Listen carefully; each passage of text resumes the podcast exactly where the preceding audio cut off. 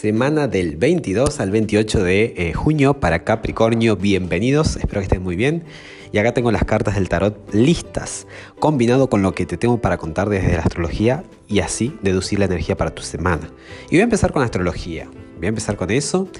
Te cuento, tenemos tres aspectos interesantes esta semana. El día lunes 22, Neptuno, el planeta que rige Pisces, y que pone en movimiento todo esto del altruismo, de la compasión, del integrar, disolver los límites, seguir en pos de nuestros ideales. Es un planeta que transita muchos años cada signo, alrededor de 14, ¿no? Así que lo tenemos en Pisces para rato. Empieza su fase retro. Hemos visto últimamente cómo se manifestó a través de eh, las masas de gentes que reclaman esa, eh, eh, la, justicia, que reclaman más que la justicia la equidad, esto de disolver, división, ¿no?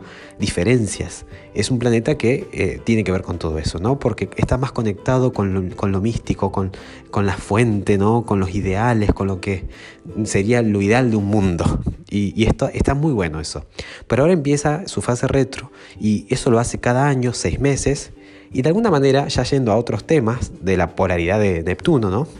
puede mostrarnos en este periodo de fase retro algunas cuestiones que estamos negando o que estamos idealizando muchas veces y que por miedo a decepcionarnos nos quedamos ahí con esa idea o nos inventamos una realidad porque probablemente la, verdadera no nos guste. Entonces puede ser como un, un choque así de agua fría, este tránsito, pero si ocurre es porque lo necesitamos. Tengamos en cuenta que cada planeta que entra en fase retro directo como sea, así sea el aspecto más difícil o tránsito, no importa, porque todo en realidad nos, nos lleva a que evolucionemos como almas.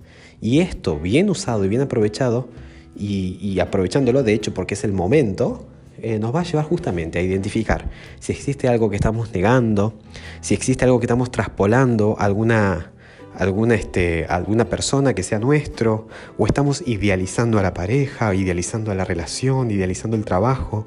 Vaya uno a saber qué nos mostrará este, este tránsito de retrogradación de Neptuno. Es como que vemos la contracara. ¿Sí? Está muy bueno tener ilusiones, eh, ideales, etc.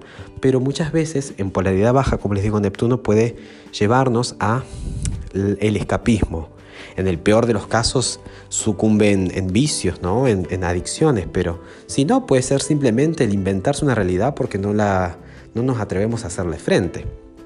Así que bueno, es bastante interesante este tránsito y para que lo aprovechemos y nos liberemos de cualquier este, de, cualquier este extremismo, ¿no? Porque está bueno tener un poquito de cada cosa. Así que eso por un lado, mientras que Neptuno empieza o entra en su fase retro, Venus sale de su fase retro, entra en fase directa, Venus en Géminis, que es tu zona de prioridades, de trabajo, de rutina, ¿sí? Eh, cuidado, alimentación, salud.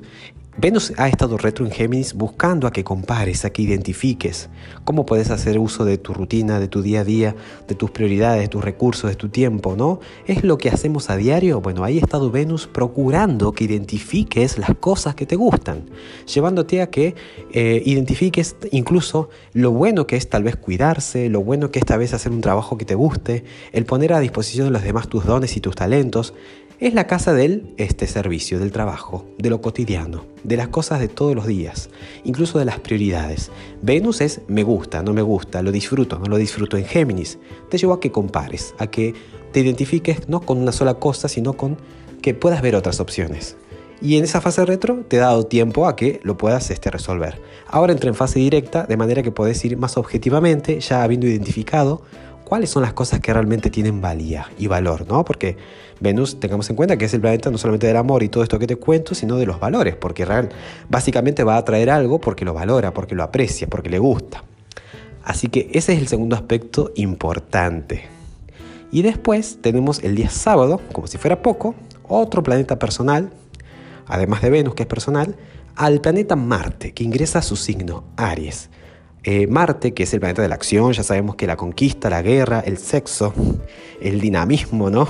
La puesta en marcha de nuestras metas, pensamientos, emociones, ese planeta que rige tanto a Escorpio como al signo de Aries, en este caso ingresa a uno de sus dos domicilios, al signo de Aries, el día martes, y va a estar todo lo que queda del año, hasta enero del año que viene. O sea que lo vamos a ver bien este expresivo, dinamismo, eh, el, aire se va a llenar como de fuego, ¿no? Un Marte en Aries en polaridad alta, en su mejor versión, es un impulso por conquistar, por eh, tomar el liderazgo, por ¿no? tener esa osadía, ese coraje, esa intrepidez, es disfrutar ¿no? del sexo, de lo que te apasiona, del baile, el hacer deportes. Aries cae en tu zona de eh, mundo interior. Tal vez tu mundo interior se vea revolucionado, o la familia o el hogar.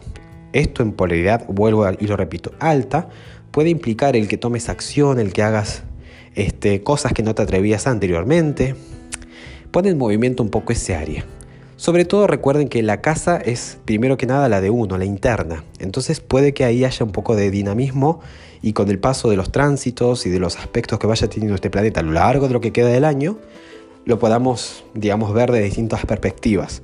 Así que lo cierto es que es una semana que ella a finales se pone más movidita, más dinámica. Y yendo a las cartas, tenemos al 6 de copas, al rey de oros y al 10 de bastos.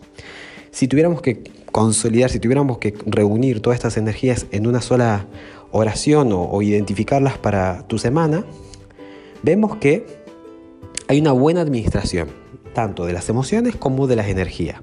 El 10 de basto habla de mucho trabajo, muchas cosas por hacer, muchas responsabilidades. El 6 de copas habla de relajémonos, disfrutemos de lo bonito de la vida, permitamos que el niño interior se, se, disperse, ¿no? se distienda. Y el rey de oros, el medio, es como que es un genial administrador. Entonces es como que vas a buscar ese balance entre el trabajo, entre las responsabilidades y el pasarla bien, el estar a gusto en tu casa, en tu hogar. El consejo te lo da el eh, colgado, que de alguna manera te dice, mi querido Capricornio, si es necesario esperar, esperar, porque hay veces que estamos como apurados, estamos como queriendo resultados inmediatos, pero el colgado te aconseja, te dice, mira, si en caso no puedes ver la situación de otras perspectivas, si en caso sabes que el actuar ahora no sería lo más conveniente, entonces dale, espera, espera un poquito más, porque es una carta de de demora, es una carta de esperar, de frenar, ¿no? Entonces, esto es lo que te aconseja las cartas. Así que, en buena hora, en buena hora, el no sobrepasarse, el no sobreexigirse, el detenerse y identificarse también con ese seis de copas, eso de conectar con lo cotidiano, con lo bonito, con lo inocente de la vida, con, ¿no? con el jugar, ¿no? Con el niño interior. Así que, bueno, bastante movidita esta semana, bastante dinámica. Esto es general, por supuesto, pero aún así espero que te resuene y que te ayude. Te deseo excelentísima semana. Chao, chao.